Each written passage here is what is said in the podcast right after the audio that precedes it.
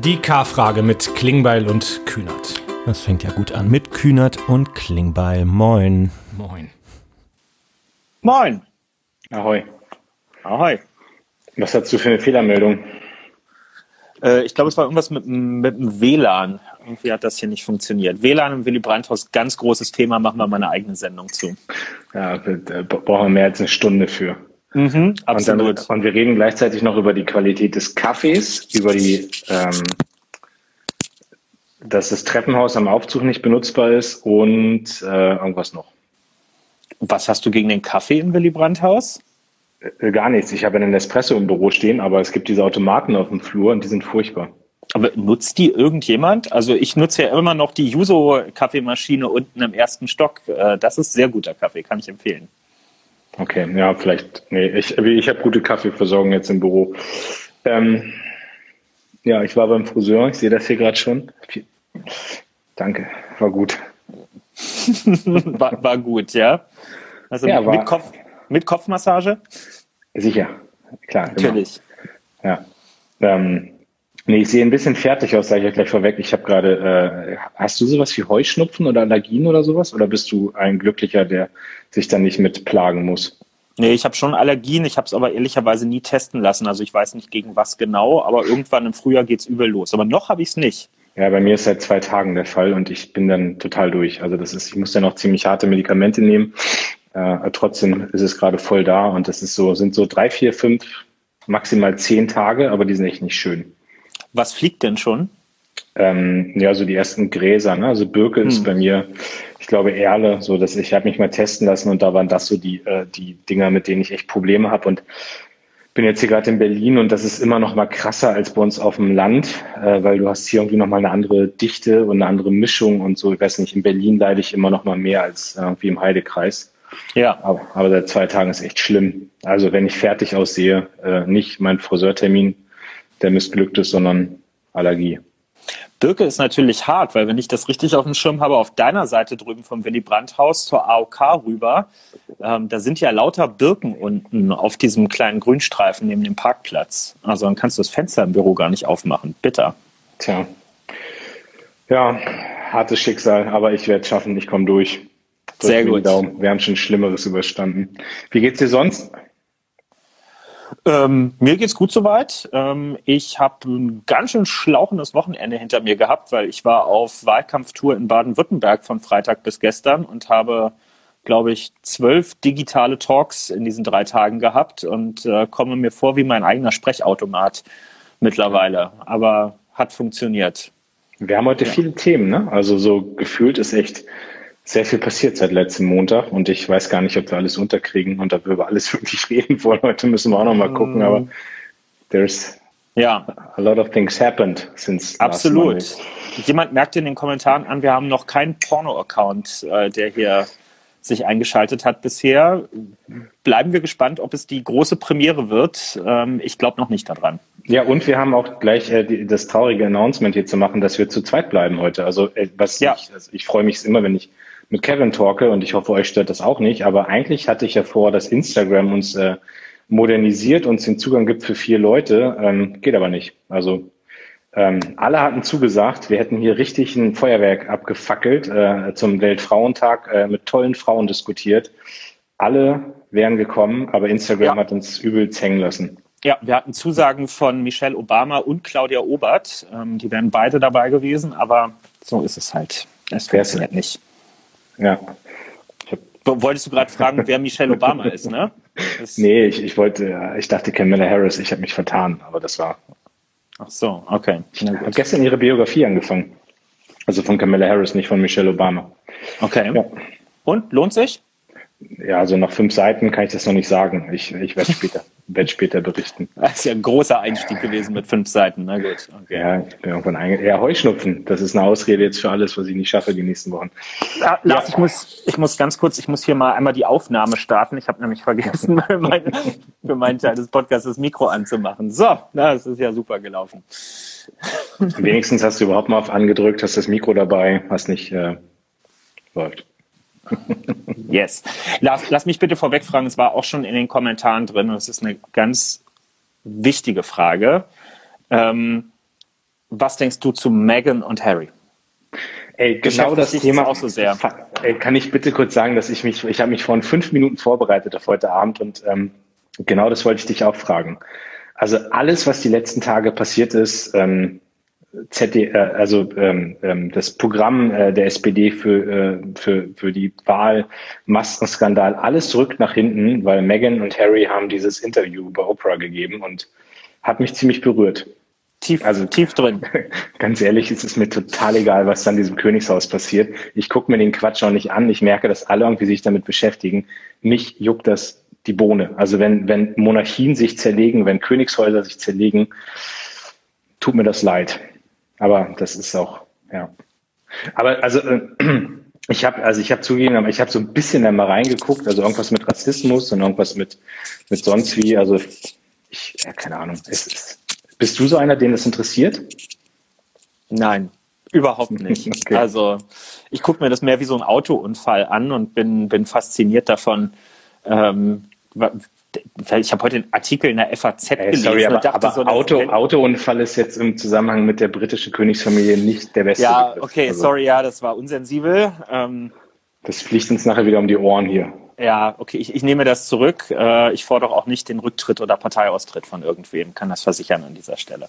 Nein, aber das, also ich habe heute einen Artikel in der FAZ darüber gelesen, wo wirklich so bierernst analysiert wird, was die in dem Interview gesagt haben und was davon belastbar ist, wo man mir immer denke, Mensch, bei irgendwie der großen Frankfurter Allgemeinen Zeitung setzt sich ernsthaft jemand hin und schreibt über die Rainbow Press Geschichten aus dem britischen Königshaus irgendwelche Artikel nun gut, aber das ja, aber es gibt ja, ich, ich, ich kenne so Leute, die sich auch wirklich, wenn da irgendwer heiratet bei denen, dann trifft man sich und bereitet das alles so vor und guckt das dann.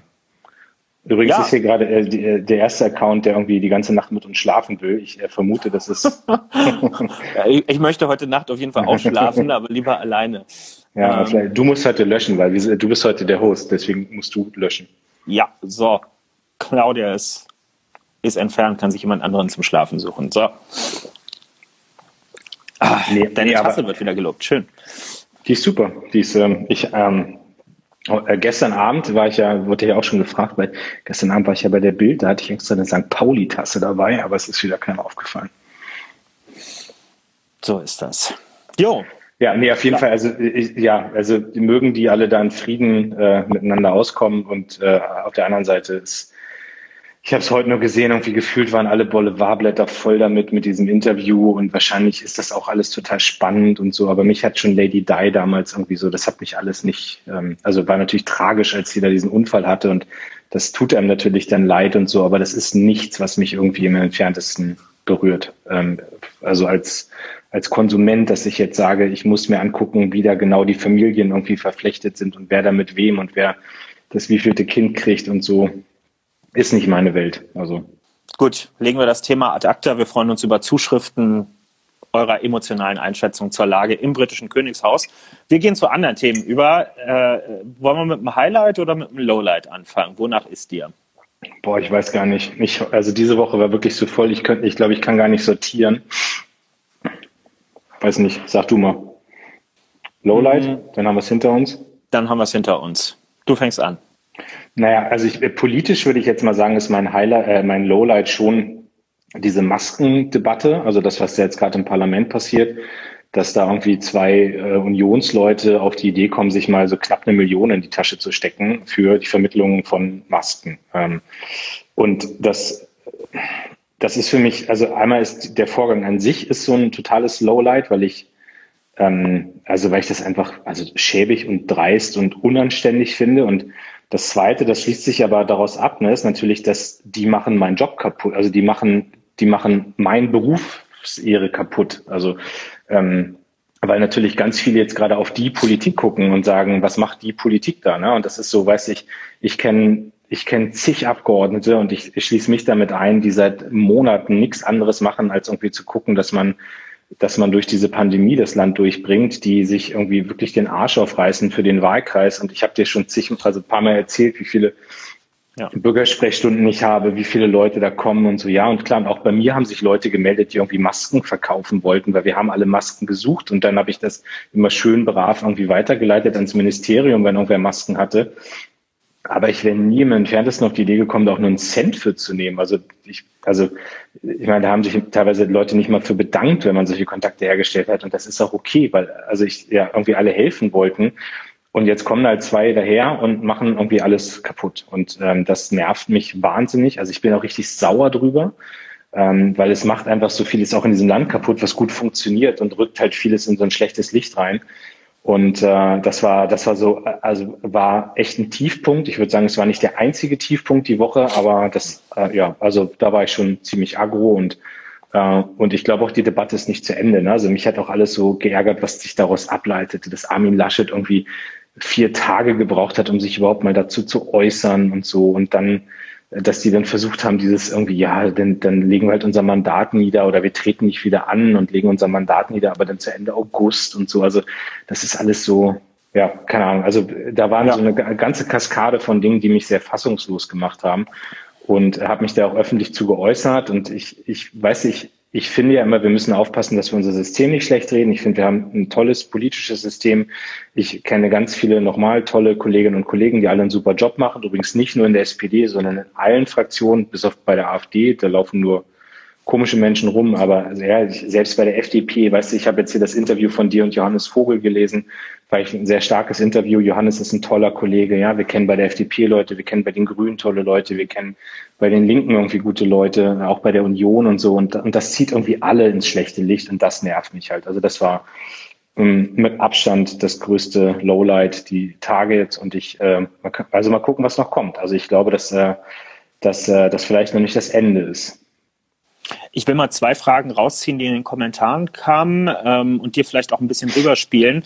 Einmal, das hast du schon halb beantwortet, ist das jetzt eine Sache, die vor allem der Union schadet oder der Demokratie ähm, insgesamt? Und ähm, natürlich auch mehrfach gestellt die Frage, können wir ausschließen, dass das äh, im weiteren Verlauf auch noch SPD-Abgeordnete betreffen könnten? Ähm, also was, was tun wir eigentlich oder was tut ihr auch als SPD-Bundestagsfraktion ähm, dafür wird jetzt, gibt es jetzt eine Rundmail, wie kann man sich das vorstellen, wo mal gefragt wird, Leute, wie, wie war das eigentlich bei euch? Jens Spahn hat es, glaube ich, angekündigt, dass äh, auch die verschiedenen Korrespondenzen, die sich ergeben haben aus Zuschriften von Abgeordneten, dass die veröffentlicht werden.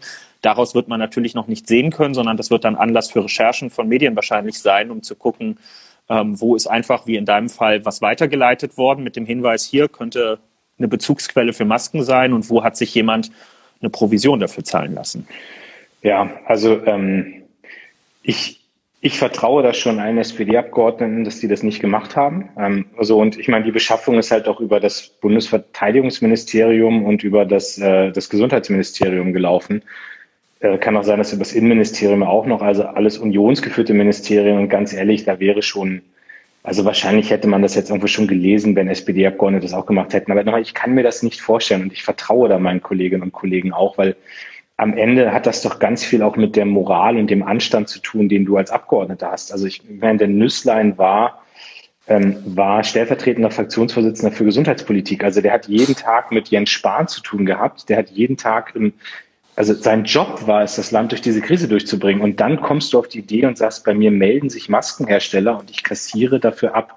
Und dann halt so eine Summe, ich meine, das ist ja auch nicht, der hat ja nicht 20 Euro genommen und irgendwie noch einen Keks, sondern der hat 660.000 Euro kassiert.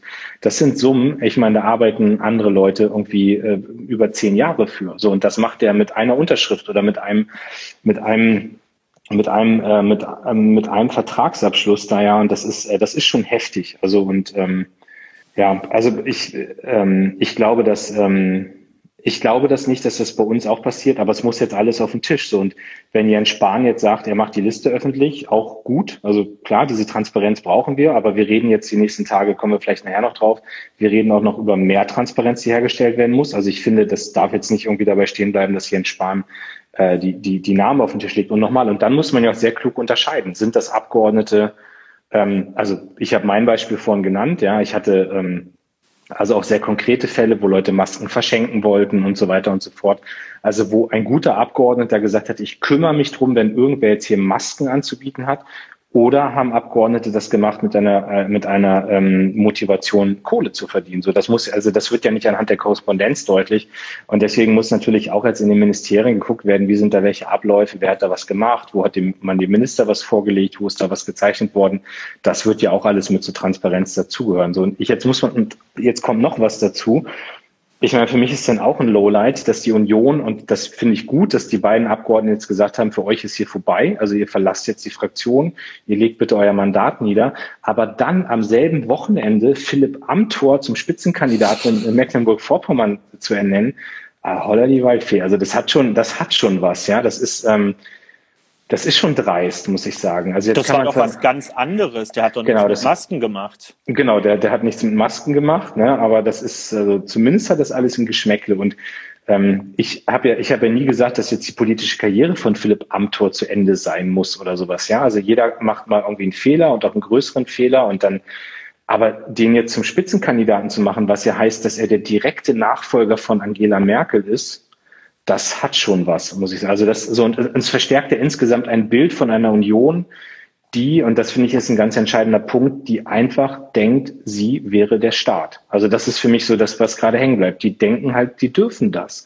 Und, äh, und das ist doch das Hauptproblem. Also da sind Leute so lange schon an der Macht, dass sie das Gefühl haben, das sei alles rechtens, was sie da tun. Und sie dürfen so mit dem Staat umgehen. Und ähm, ja, ich meine, also am Ende leite ich daraus ab, dass die Leute eigentlich ganz gut mal aufgehoben sind, wenn sie nicht mehr dieses Land regieren. Und äh, ähm, ich bin gespannt, wie die nächsten Tage laufen, aber du hattest zwei Fragen gestellt. Ne? Jetzt habe ich bei einer schon viel zu lange geantwortet. Ja, na, die andere ist, ob es mehr der Union oder der, der so, Demokratie ja. schadet. Ich, also, also ich glaube, erstmal schadet es dem Abgeordnetenberuf insgesamt. Ähm, und, und das Zweite ist aber natürlich, das ist klar, es ist ein Ding der Union. Also ich habe jetzt gesehen, dass die morgen eine Umfrage haben, wo sie irgendwie auf 30 Prozent runtergehen. Also das heißt, ich glaube jetzt in der Amtszeit von Armin Laschet haben sie schon von 39 auf 30 Prozent geschafft. Das ist also minus neun Respekt. Äh, und das hat auch nicht nur mit den Masken zu tun, das hat auch mit anderen Dingen zu tun, das hat auch mit Jens Spahn zu tun und mit seinem Management an der Krise und mit Peter Altmaier und so. Ähm, aber das verstärkt gerade einen Prozess bei der Union. So, ich, ne, ich sage das ja. jetzt gar nicht mit einem Lächeln oder mit einem Grinsen oder Genugtuung, weil ich das alles kenne. Wir haben solche Zeiten auch hinter uns, wo es dann irgendwie mal schwierig ist. Aber es ist schon, schon krass, innerhalb von so wenigen Wochen äh, um neun Prozent in Umfragen abzustürzen. Ja, man könnte fast sagen, mit Tempolimit wäre das nicht passiert, aber Spaß beiseite. Ähm, ich finde das tatsächlich auch, auch also jede Partei hatte mal Abgeordnete, die irgendwo was Widerrechtliches gemacht haben, zurücktreten mussten und so weiter. Ja, Parteien sind Querschnitt durch die Gesellschaft. Auch eine Fraktion, da sind so viele Leute drin, da hast du auch immer mal äh, fauliges Obst irgendwie dabei, ist überhaupt keine Frage. Die Häufung macht es halt. Und die ist schon auffällig bei der Union. Das fängt an dass wir bei der jährlichen Veröffentlichung, wer eigentlich bei den Nebenverdiensten ganz vorne ist, jedes Jahr sehen, dass die ersten 10, 20 Plätze fast nur von CDU und CSU-Abgeordneten besetzt sind. Und ja, da ist dann auch mal der eine Landwirt mit dabei, der seinen Hof noch führt, wo dann auch Umsatz nicht gleich Gewinn ist und so am Ende okay. Aber da sind schon erstaunlich viele, wo man sich fragt, ist eigentlich dein Bundestagsmandat wirklich deine Priorität im Leben mhm. oder machst du das so ein bisschen nebenbei? Weil alle Abgeordneten, die ich kenne, sind aber mal hallo, sieben Tage die Woche ausgelastet damit, Abgeordnete zu sein und wüssten, glaube ich, nicht, wie sie daneben noch Geschäftsführer von irgendwas oder in fünf, in fünf Aufsichtsräten ähm, sein wollen. So, dann kommt Philipp Amthor dazu mit seinen Aktienoptionen da bei Augustus Intelligence. Jetzt irgendwie mindestens mal Lö äh, Löbel und äh, hier, wie hieß der Kollege da aus Bayern? Ähm, Nüsslein. Nüsslein. Nüsslein, genau. So plus, plus ja auch noch äh, Fischer. Karin, Fischer ja. und Karin Strenz, ja, zwei, die auf der Payroll von, von irgendwelchen Aserbaidschan nahestehenden Organisationen stehen und da Lobbyarbeit für für Aserbaidschan und seine großen Staatsbetriebe äh, in Deutschland und auch im Europarat und so weiter machen, die zum Teil schon in der Fraktion kaltgestellt waren, im Fall von Frau Strenz, aber auch wieder Mecklenburg-Vorpommern aufgestellt wurden,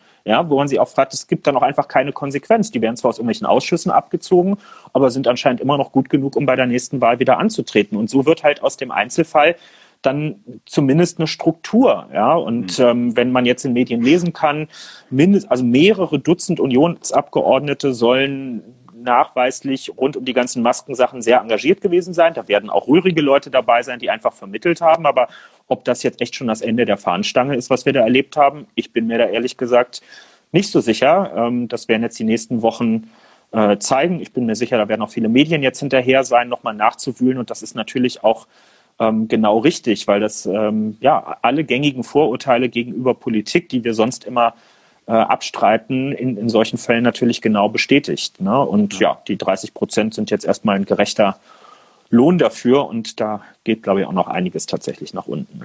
Genau, und jetzt muss man aber gucken, also das meinte ich ja mit jetzt nach vorne auch, ne? Also ich meine, wir haben jetzt, ähm, das ist der große Verdienst von Philipp Amthor, wir haben jetzt endlich eine Einigung beim Lobbyregister. Ja. Das hätten wir, hätten wir sonst nicht hinbekommen. Ähm, also das, das ist schon mal gut, aber ich sage dir auch, das wird nicht reichen. Also ich äh, werde schon die nächsten Tage auch nochmal gucken, ähm, mich da öffentlich zu positionieren, auch nochmal gucken, was in dieser Legislatur geht.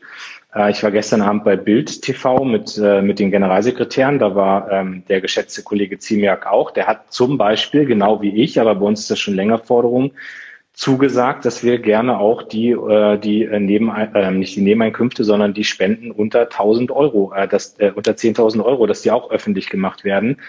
Da ist ja, haben wir letzte Woche drüber geredet, Jens Spahn, äh, kannst mit Spahn essen gehen, kriegst und bezahlst 9.999 Euro, äh, nicht weil es so ein witziger Preis ist, sondern weil, äh, weil ab 10.000 Euro muss das halt veröffentlicht werden sofort. Ja, und da hat äh, Ziemiak gestern zugesagt, wir ziehen die Grenze jetzt mal runter. Wir wollen das als SPD schon lange. Also bei uns ist ja eh so, habe ich gestern dann auch gesagt, äh, in dem Moment, wo jetzt mein Unterbezirk eine Spende über äh, 1200 Euro kriegt, müssen wir eh im Kreisvorstand beschließen, dass wir die annehmen.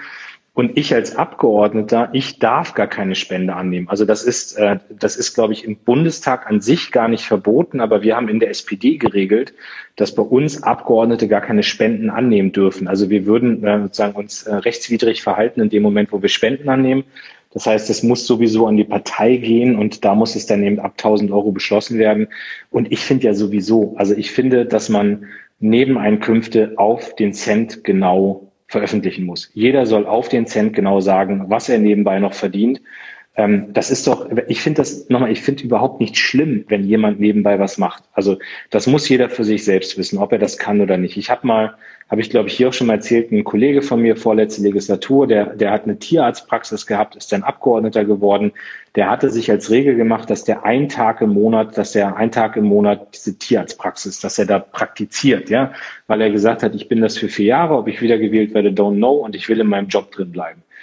Also natürlich hat er daneben Einkünfte, ja, so das ist so. Ist, aber nochmal, das ist als Wähler und als Parteimitglied, wenn ich sage, okay, der macht 30 Tage im Monat Politik und ein Tag ist der Tierarzt und macht wahrscheinlich abends auch noch Politik, halte ich aus. Aber wenn einer, und mein, mein Rekord war mal Friedrich Merz damals, ich, also ich will mir jetzt nicht zu nahe treten, aber es waren irgendwas zwischen acht und elf Aufsichtsrat und Vorstandsposten, die der hatte.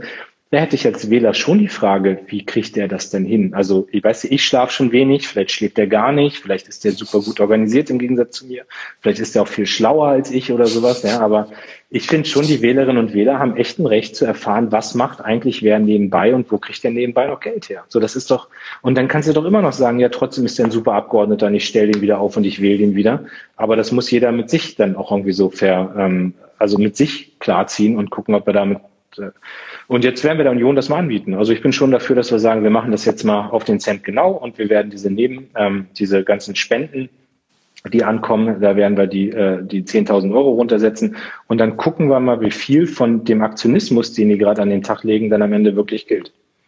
Ja, absolut. Ich glaube, das war nötig, das jetzt mal ein bisschen ausführlicher an der Stelle zu machen und ich glaube auch, das Thema wird uns noch längerfristig äh, begleiten, weil da jetzt sicherlich noch ein ganzes Stück nachgebohrt wird. Ich will bei, bei meinem Lowlight der Woche nur ganz kurz, wir bleiben auch im, im ähnlichen Beritt, nochmal auf diese ähm, Selbst- und Schnelltestkapazitäten eingehen. Ich mhm. finde das wirklich, also die Frage nach der Taskforce von Jens Spahn und Andi Scheuer ist auch ein paar Mal in den Kommentaren gestellt worden. Man kann sich das Lachen nicht verkneifen.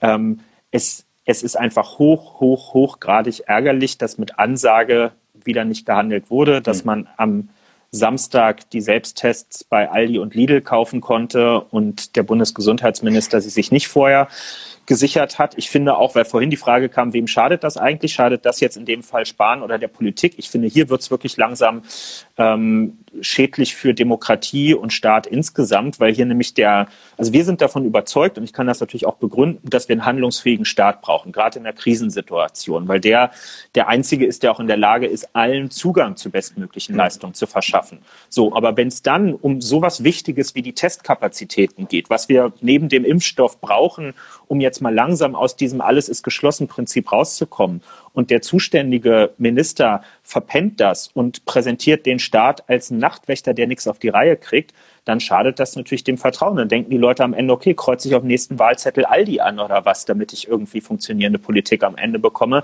Das kann es ja nun auch nicht sein. Also das, mich regt das wirklich ähm, tierisch auf. Ja. Wir haben jetzt gehört, viele Ministerpräsidentinnen und Ministerpräsidenten, die das schon leidig kennen aus den letzten Monaten mit Jens Spahn, haben ihrerseits vorgesorgt. Manuela Schwesig hat in Mecklenburg-Vorpommern selber schon vorher Bestellungen ähm, gemacht, damit sie nicht darauf setzen muss, dass das Jens Spahn zentral für sie am Ende erledigt. Aber man kann ja jetzt, also wir können ja nicht davon ausgehen, dass alle irgendwie das Glück haben, von Manuela Schwesig gerade vor Ort regiert zu werden, ähm, damit das mit der Testversorgung funktioniert.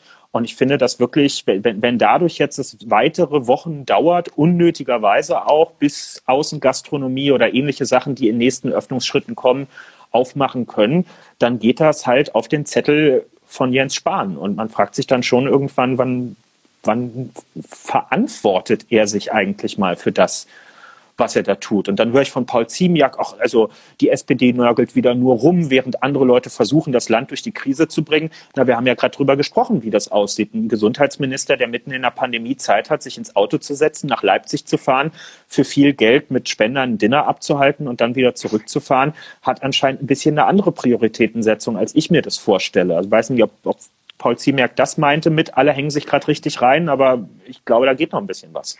Ja, das war gestern ganz lustig, als er dann irgendwie auch meinte, ja, Malu Dreier versucht jetzt mit den Tests nur Wahlkampf zu machen, so, und dann, dann haust ihm entgegen, naja, Spahn hat doch per Twitter verkündet, äh, ab 1. März für alle und kostenfrei und überall, ja, und dann wurde er von Merkel korrigiert und von Olaf Scholz. So, dann, dann hat er ja gesagt, er hat 500 Millionen Tests reserviert. Ja, das Problem ist nur, er hatte vergessen, dass Reservieren auch heißt, du musst dann irgendwann noch bestellen. Also das ist so und am Ende, und das ist doch das, also wir haben gerade im ersten, in meinem Lowlight davon geredet, wie gerade korruptes Verhalten von einzelnen Abgeordneten Vertrauen in Politik macht. So, und jetzt natürlich totaler Bruch, was ganz anderes, aber es macht auch Vertrauen in Politik kaputt, äh, wenn eine Regierung oder Regierungs, einzelne Regierungsvertreter andauernd Sachen verkünden und dann nichts davon einhalten können und, äh, und andauernd solche Blasen zerplatzen. Ja, und ähm, und weiß, ich habe auch keinen Bock mehr, mich für das Fehlverhalten einzelner Ministerinnen und Minister irgendwie äh, da also rechtfertigen zu müssen. Und ich habe ja immer rumgescherzt. Ne? Ich habe immer gesagt, na gut, Karliczek läuft nicht gut, Altmaier kriegt es nicht hin, Spahn kriegt es nicht hin. Und dann war immer ja mein Joke, dass ich gesagt habe, Gott sei Dank hat Andi Scheuer nichts damit zu tun, äh, uns durch diese Corona-Pandemie zu bringen. Ja, jetzt ist er Taskforce-Chef. Also, naja. Ja, also hoffen wir alle das Beste, würde ich mal sagen. Lars, wir müssen zu äh, Highlights äh, mal kommen. Ja, ich. Ähm, Soll ich mal anfangen? Ja, fang du mal an. Ich äh, überlege gerade noch. Ähm, weiß gar nicht, ob du es schon mitbekommen hast, aber ähm, Tommy Schmidt und Felix Lobrecht haben mal wieder in gemischtes Hack. Äh, Aber die Frage habe ich, äh, die ist ganz häufig gefragt worden, ob, äh, ob, äh, ob, ob die jetzt Praktikum machen bei uns. Richtig, genau. Felix Lobrecht äh, hat gesagt, er könne sich vorstellen, bei uns mal ein Praktikum äh, zu machen. Wir sind doch beide namentlich genannt worden. Ich würde eigentlich gerne hier mal festhalten, ob wir ihm das Angebot äh, am besten auch gemeinsam machen wollen. Ein, ein Gasttag im Willy Brandt-Haus bei Klingbeil und Kühnert. Wie wär's? Also ich bin, bin sofort bereit. Es gibt hier immer was zu tun. Lochen, ja, sofort. Heften. Tackern, kopieren, Kaffee kochen. Genau. Äh, ja, ich äh, soll Tommy gleich mitbringen und dann machen wir mal einen schönen Tag. Äh, naja, passt jetzt nicht so ganz. Wir wären vier Männer, das ist okay. Aber ähm, nee, soll gerne kommen, soll vorbeikommen. Ist nicht, ich glaube, der wohnt auch in den, um den Ecke, um die Ecke, irgendwo in Kreuzberg oder sowas. Ja, äh, herzlich willkommen, Felix. Gibt Praktikum, Schnellausbildung, ist bei uns auch, glaube ich, easy, ne? Wir sind nette, nette Leute.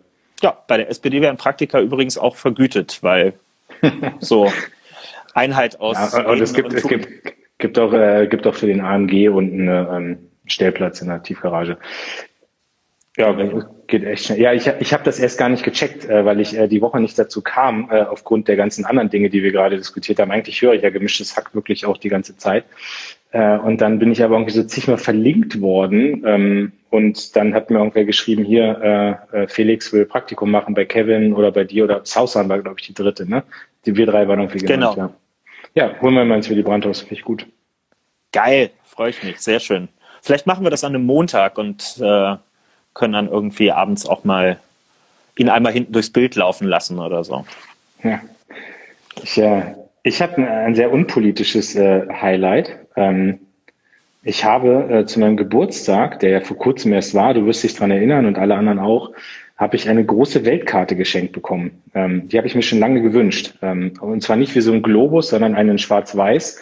Ähm, und ich habe mir Zeit genommen am Wochenende, die, äh, die eineinhalb Stunden hatte ich und habe mal überall gepinnt, wo ich schon war. Mhm. Das habe ich seit zehn Jahren vor und ich habe es jetzt endlich mal hingekriegt.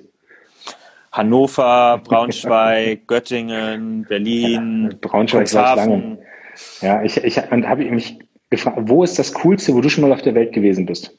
Der coolste Ort. Hast du so einen Lieblingsort? Der coolste oder der, der na, wo du sagst, so, na, also jetzt nicht im Sinne von, ah, boah, alle sagen, boah, da warst du. Also bei mir überschneidet sich das, weil alle sofort sagen würden, ja, krasse Stadt. Aber wo du auch so eine ganz emotionale Bindung zu hast, wo du sagst, das war so der beste Auslandsaufenthalt, den ich hatte und so weiter und so fort. Mm, also gut, New York ist schon einfach was, was sich ganz tief eingebrannt hat. Also das ist jetzt nicht so ein, so ein 0815-Besuch gewesen, aber das Besonderste, was, was einfach aus meinem Reiseverhalten sonst auch total rausfällt, ist äh, Tansania. Da ist Salam tatsächlich ähm, gewesen, wo mein bester Freund damals äh, studiert hat, den ich dann währenddessen ähm, besucht habe, wo wir dann auch wirklich irgendwie ins Land äh, reingefahren sind und so. Das war schon das war schon krass, weil ich in der Ecke sonst überhaupt gar nicht unterwegs bin normalerweise. Mhm. Was war es bei dir? Naja, ich, jetzt hast du die Stadt gleich als erstes total gedisst, aber also bei mir ist es in der Tat New York, weil ich, äh, aber ich habe ja 9-11 da gelebt, ne? Ich habe diese Anschläge halt hautnah mitbekommen müssen und war dann irgendwie noch ein, äh, ein paar Wochen da. Also ich habe insgesamt sechs Wochen da gelebt und ähm, das war halt einfach wahnsinnig krass. Also ich war ja den Abend vorher noch am World Trade Center da waren wir in so einem äh, Night Court, wo, wo so ähm, äh, Junkies irgendwie so im Drei-Minuten-Verfahren irgendwie in so einem äh, Schnellgericht dann da irgendwie äh, verurteilt wurden. Und da kannst du dich halt hinten reinsetzen, hatten wir uns mit so ein paar Jungs hingesetzt, uns das angeguckt und dann waren wir dann mal was trinken und so. Und, und dann waren wir halt auch nachts am, am World Trade Center und so. Und nächsten Tag äh, sind dann morgens um neun da die Flugzeuge rein und und die ganze Stadt war einfach danach super krass, das war emotional, weißt du, so Junge vom Dorf, irgendwie, der dann dann in Manhattan rumrennt und so. Und das hat mich schon ziemlich geprägt. Ähm, und ja, und deswegen ist New York auch nach wie vor einfach so meine, meine emotionalste, liebste Stadt nach, nach dem Heidekreis natürlich, ist das äh, der schönste Fleck äh, auf der, auf der Landkarte und so das spektakulärste, wo ich weiß, also ich war schon echt viel unterwegs, aber ich bin ja großer China-Fan, also das kann ich nicht. Warst du schon mal in China? Nee. Ja. ja großer. Ich habe, nee, ich habe bei dir gerade jemand fragt, ich habe die Flugzeuge nicht gesehen. Also ich war zweieinhalb Kilometer weg. Ich habe dann nur äh, es, wir mussten aus unserem Gebäude raus, weil es hieß, es wären noch mehr Flugzeuge in der Luft und so. Und das war, ja, also insofern New York. Und aber das ist schon spannend auf so einer Karte, äh, das mal alles zu pinnen. Und ich war, jetzt kommt eine peinliche Situation, ich brauche aber Hilfe, weil ich war mit den Jusos in der Tat zweimal in Lateinamerika. Aber ich weiß nicht mehr wo. Also wenn irgendwer mit mir mit war und das hier gerade guckt und mir noch sagen kann, ich glaube, ich war in Chile und in Brasilien, aber wenn mir irgendwer das sagen kann, wäre ich total dankbar, dann kann ich bei Lateinamerika auch noch Pins reinmachen. Ja, damit wissen wir, das Abendprogramm war gut auf den Delegationsreisen in Südamerika, auf denen Lars war. Ja, wir ähm, haben halt so viel getagt und schwierige Anträge, die da verhandelt werden mussten. Und ja. ich war halt voll im Tunnel drin und habe das alles, äh, ich, ja, ich habe einfach gute inhaltliche Arbeit gemacht und wusste dann immer gar nicht, in welchem Land bist du jetzt eigentlich gerade. Kontinent habe ich mehr gemerkt. Mhm. Ja, Einige haben hier unten auch ihre Lieblingsorte schon in die Kommentare reingeschrieben, war eine bunte Mischung dabei. Äh, Bierhardt hat reingeschrieben, äh, Soltau mit einem Herzchen dahinter. Das äh, lassen wir einfach mal so stehen jetzt für den Moment. Wir haben noch die Frage bekommen, ob wir eigentlich Sommer für den Urlaub planen. Äh, ich glaube, ich kann für uns beide antworten. Sommer nein. für den Urlaub. Wir Sommer, für, Sommer ja, für den Urlaub. Urlaub für den Sommer planen. Ich glaube, wir kann für uns beide antworten nein und das nicht nur wegen Corona, sondern weil im Sommer Wahlkampf äh, anstehen wird. Und während Bianca zu Recht darauf hinweist, dass es Zeit ist für die K-Frage und ihr sie gerne uns reinposten könnt, beantworte ich noch die Frage von Kai ob ich in Tansania Fußball gesehen habe. Ja, natürlich, überall, wo ich hinfahre, gucke ich mir Fußball an.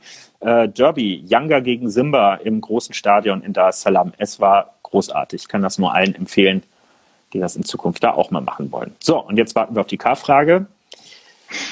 Und die hat natürlich, äh, da habe ich ehrlich gesagt drauf gesetzt, heute etwas mit dem Internationalen Frauenkampftag zu tun, der sicherlich jetzt im Folgenden auch das bestimmte Thema sein wird. Die Frage lautet, die K-Frage.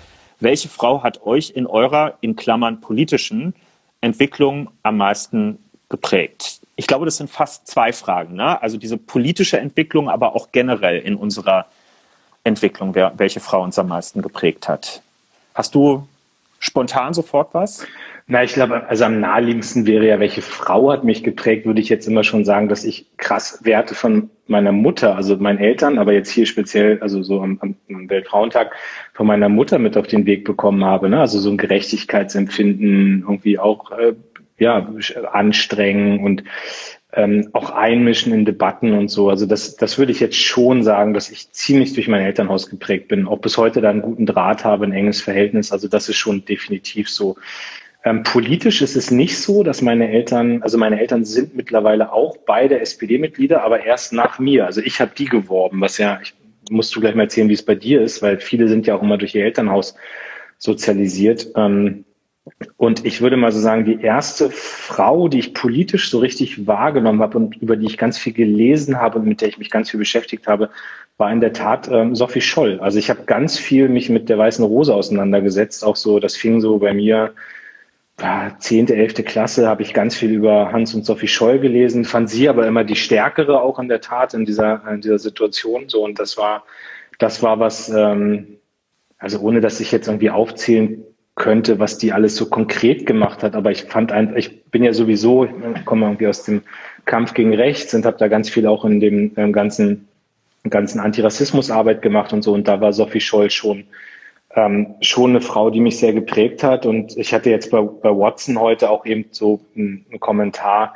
So, wenn ich jetzt aktuell gucke, würde ich schon sagen, bei den aktuellen Politikerinnen und Politikern, und das sage ich nicht, weil wir sechs Tage vor einer Landtagswahl in Rheinland-Pfalz sind, aber ist Malu Dreyer einfach eine der, der krassesten ähm, politischen Frauen, die ich kenne, weil sie äh, total tough ist, weil sie ähm, weil sie ähm, auch zielstrebig ist, weil sie Sachen durchsetzt und bei vielen Dingen auch einfach eine krass gute Politikerin ist, äh, aber trotzdem ist sie immer auf Augenhöhe, immer herzlich und bringt einfach auch immer so ein, so ein Saal emotional zum, zum Lachen. Also sie versprüht gute Laune und Optimismus. Alles okay bei dir?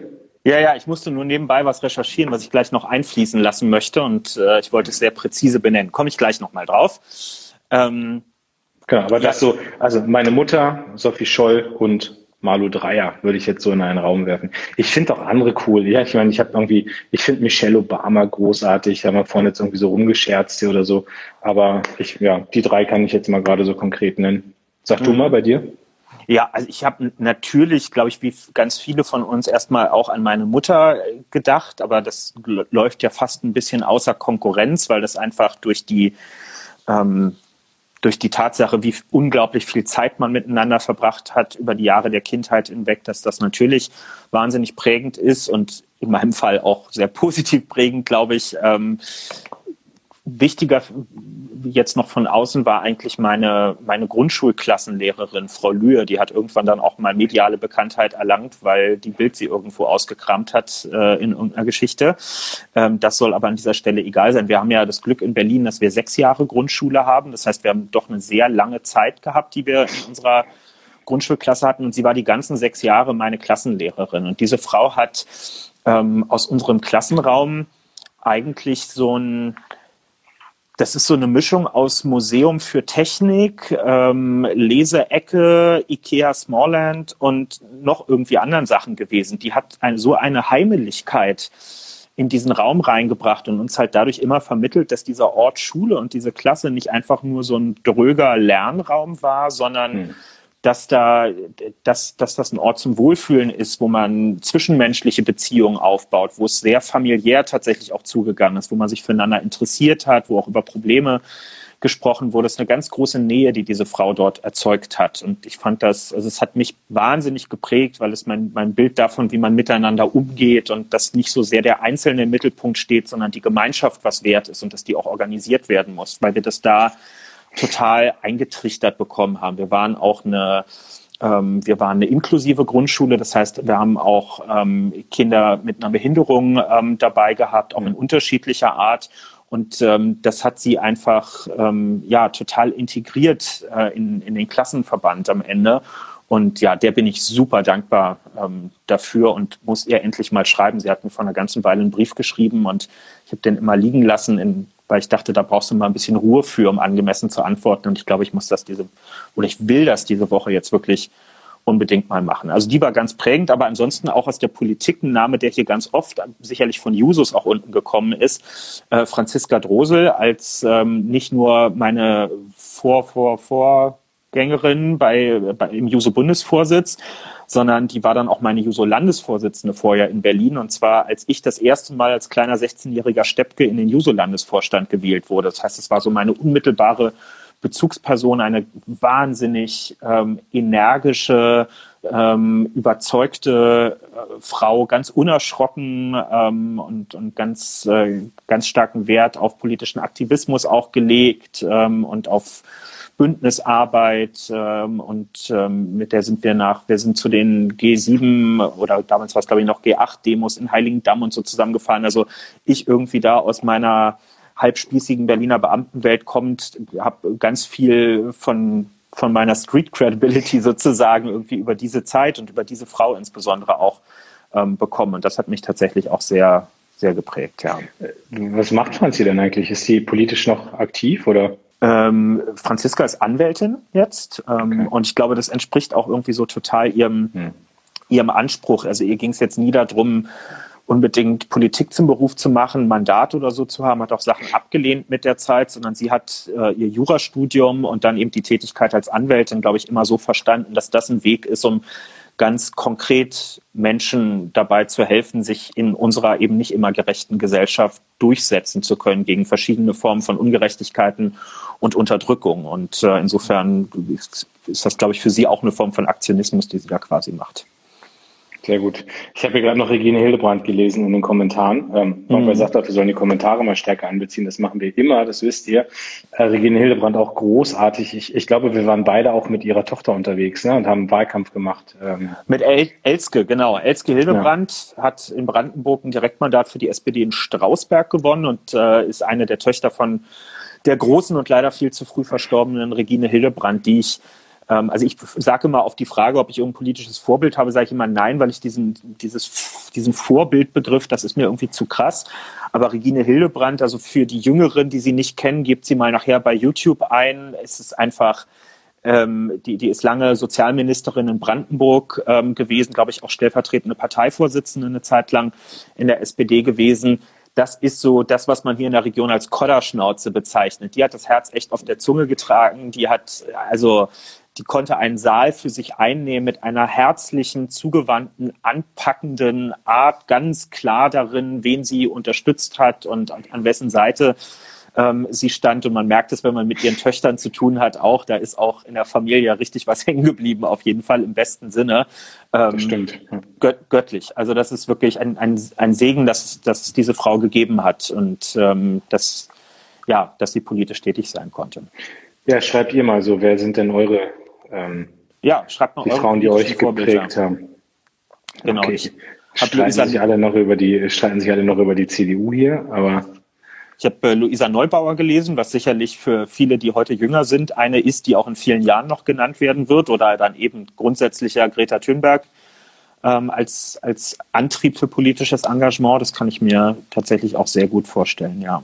Annemarie Renger wird genannt. Ach ja, genau, das ist nämlich der Moment, äh, an dem ich auch noch mal einen kleinen äh, Werbeblock machen wollte, nämlich ähm, unsere ähm, unsere liebe Genossin Laura Baumgarten, die bei dir aus Nordniedersachsen äh, auch kommt und dort lange Geschäftsführerin der Jusos gewesen ist, macht seit geraumer Zeit das Projekt Frau Abgeordnete, äh, findet ihr auch auf Twitter und auf anderen Social Media Accounts unter Frau Abgeordnete Ähm, und sie forscht dort und veröffentlicht dort zur Geschichte der weiblichen Parlamentarierinnen ähm, in der Zeit der Weimarer Republik, also zwischen 1919 und 1933. Ähm, da gab es ja, es gab ja erst äh, ab 1918 das Frauenwahlrecht und dann waren eben auch ähm, Frauen das erste Mal, wenn auch in geringer Zahl, ins Parlament gewählt. Und dieses Frau Abgeordnete, den Titel, sie gewählt, den sie gewählt hat, ist angelehnt ähm, an den Moment, als das erste Mal der damalige Parlamentspräsident eine Abgeordnete ans Redepult gerufen äh, hat ähm, und, und sie mit Frau Abgeordnete, ähm, glaub, glaube ich, wenn ich die richtig, Geschichte richtig vor Augen habe, äh, aufgerufen hat. Und das Protokoll vermerkt dann Heiterkeit im Saal weil die ganzen Herren, die da Jahre und Jahrzehnte lang unter sich waren, das natürlich als unglaublich ulkig äh, empfunden haben, dass sie jetzt nicht mehr in ihrem Männerclub unter sich sind, ähm, sondern dass jetzt hier auch Frauen gleichberechtigt mitmachen dürfen an dieser Stelle. Und das ist äh, ein ganz tolles Projekt, was die Geschichte dieser Frauen ähm, rausarbeitet, auch aus ganz unterschiedlichen Parteien und möchte ich euch sehr ans Herz legen, euch das nachher mal anzugucken. Ich gucke gerade an AUC, wird auch genannt. Ähm, ja. Ja, viele spannende Frauen dabei. Genau. Hast du den, den Talk äh, gesehen, den, den SPD-Talk jetzt am Samstag, den Olaf gemacht hat mit verschiedenen äh, Frauen zusammen? Ich habe es nämlich nicht geschafft wegen der Wahlkampftermine. Es ist ja genau. Lady Bitchray ist, glaube ich, zu Gast gewesen ähm, und war, war auch Margarete Stokowski mit dabei, die hier nämlich auch gerade genannt wurde. Ich bin mir nicht ganz sicher, aber es war eine ganze Reihe von sehr, sehr spannenden, prominenten Frauen auch. Genau, aber ich hatte Samstag auch Termine und konnte nicht. Es ist gerade einfach zu viel, was man sich auch äh, angucken könnte und äh, was gerade stattfindet. Und wenn ich dann immer sehe, dass Saskia da ist, dass Olaf da ist, dann denke ich, dann muss ich da nicht auch noch rumhängen. Das äh, passt dann schon ganz gut. So, so Sophie Passmann wird auch genannt. Genau, ja, das können wir, glaube ich, sagen. Die hatten wir ein bisschen im Blick heute auch für ein gemeinsames Gespräch, aber das müssen wir dann nachholen sobald Insta es uns hier tatsächlich endlich mal ermöglicht, eine größere Runde zu machen. Das war eigentlich unser großer Wunsch, dass wir ausgerechnet am, am Frauenkampftag die Möglichkeit haben, hier endlich mal äh, unsere traute männliche Zweisamkeit äh, zu überwinden. Wir werden es machen, sobald es hier technisch irgendwie funktioniert. Ich habe sogar die ganze Woche, ich habe sogar die ganze Woche um, rumgenervt bei Facebook und Instagram, aber irgendwie hat es trotzdem nicht funktioniert. Also vielleicht hat ihr irgendwie auch Tipps, aber ich glaube, dass ich habe extra vorhin nochmal Updates gemacht, aber da war nichts dabei. Also keine Ahnung. So. Naja, gut. Ähm, so, ich gucke hier gerade noch irgendwie, ob noch spannende Namen kommen. Ob ich Jacinda Aiden nicht aus Juso-Zeiten noch kenne? Nee, ähm, leider nicht. Ich, wir haben uns genau eins verpasst. Das war, also sie war, ich glaube, sie war ähm, in der Generation noch mit Nils an ähm, und dann ähm, und ich, ich ein, zwei Jahre, vielleicht haben wir, waren wir mal zusammen auf einem UC-Kongress oder nicht, aber ich habe da vorhin ja schon gesagt, ich habe immer sehr stark mich um die Anträge gekümmert und habe da nicht so, ja.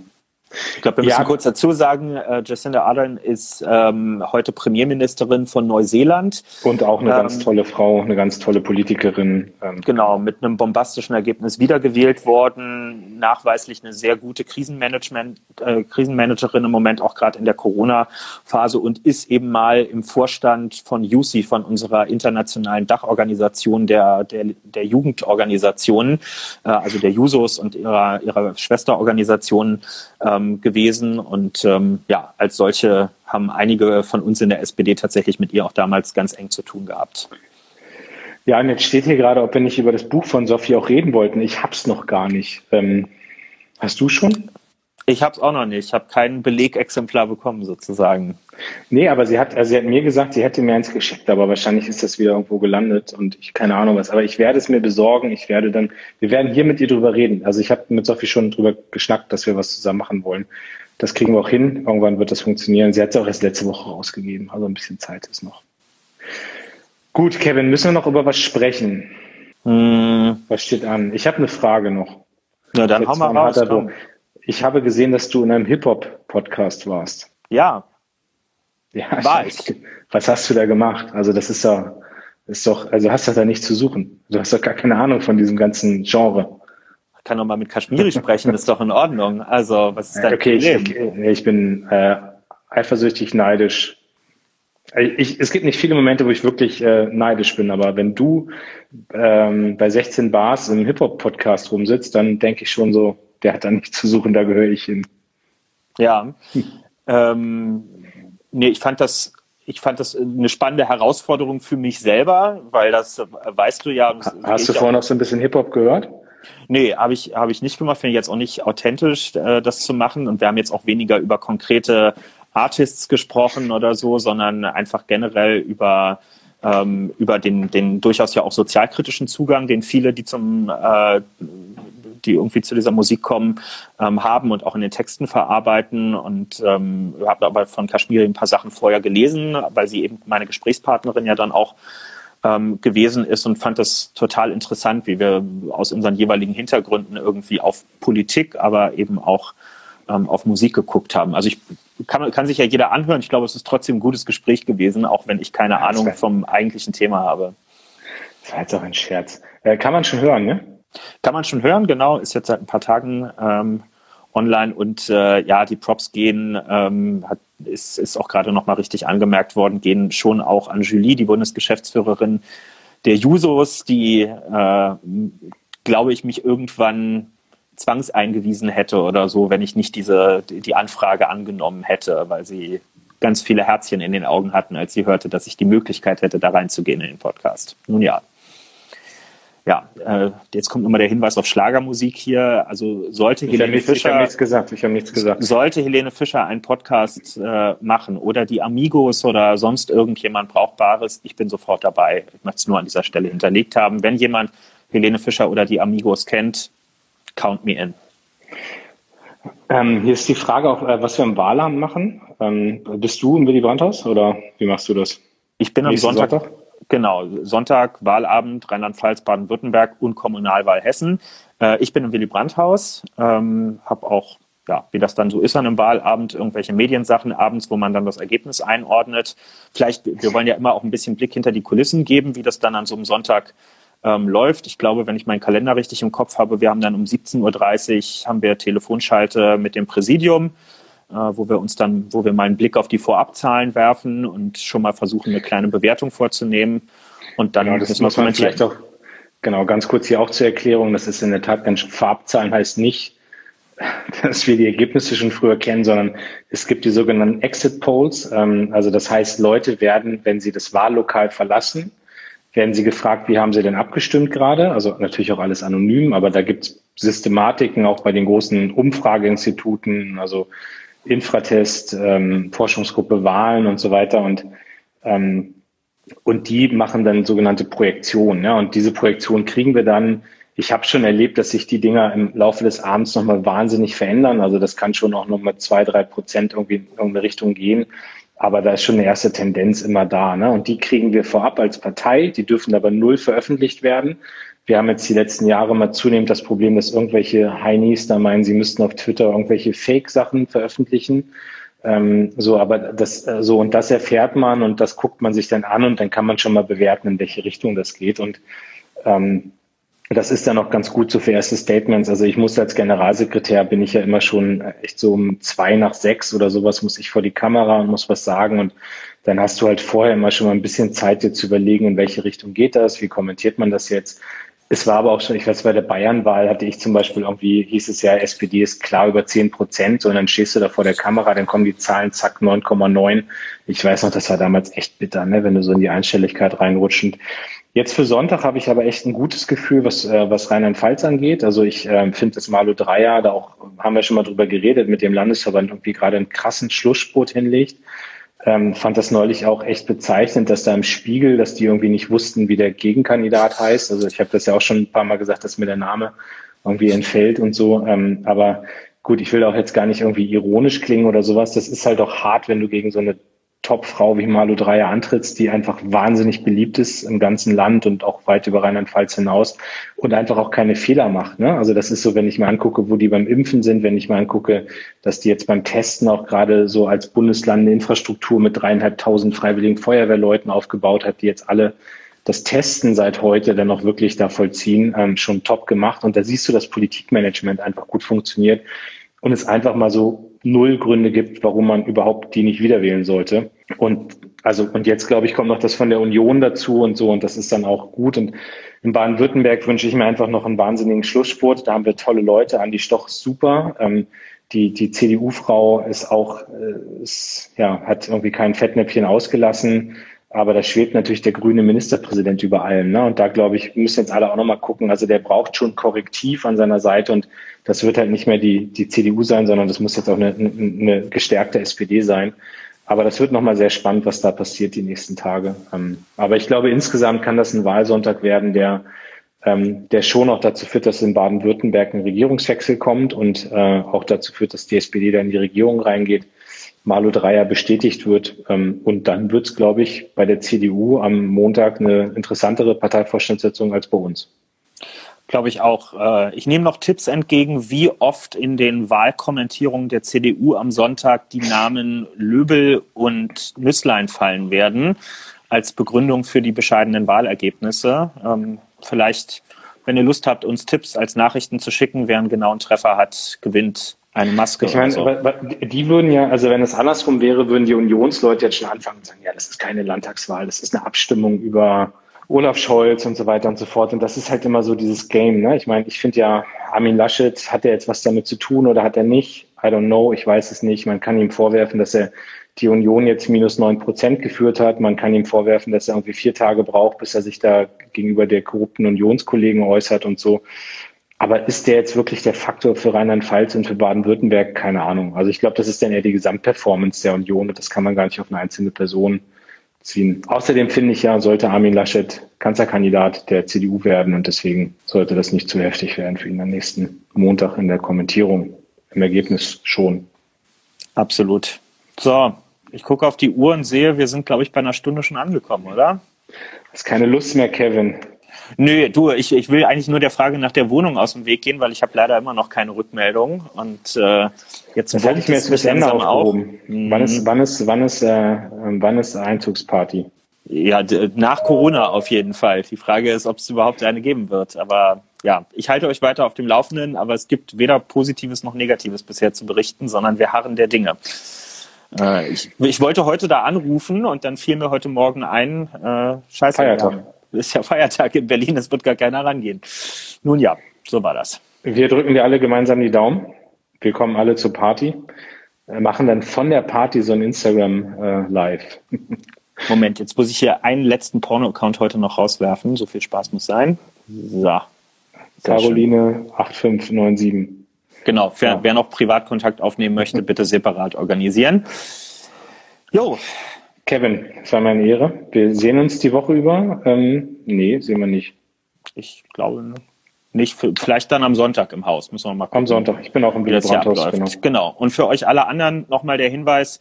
Äh, Internationaler Frauentag ist nicht dafür da, dass er einmal im Jahr stattfindet und die anderen 364 Tage im Jahr Männertage sind, sondern wenn man das ernst meint mit den ganzen Tweets und Facebook-Beiträgen heute und was man so alles von sich gegeben hat, dann denkt doch mal drüber nach, was man an den anderen Tagen zu mehr Gleichstellung in der Gesellschaft beitragen kann. Zum Beispiel in eine Gewerkschaft eingehen und eintreten und dort für gleiche Bezahlung für gleiche Arbeit kämpfen oder mit der SPD zusammen für partnerschaftliche Aufteilung von Elternmonaten, wenn ein Kind auf die Welt gekommen ist und ähnliches. Es gibt so viele Möglichkeiten, was äh, zu machen, unterstützen, wo Frauenhäuser sich gegen Gewalt an Frauen organisieren oder wo sich Organisationen international gegen die Unterdrückung von Frauen einsetzen für gleiche politische Teilhabe.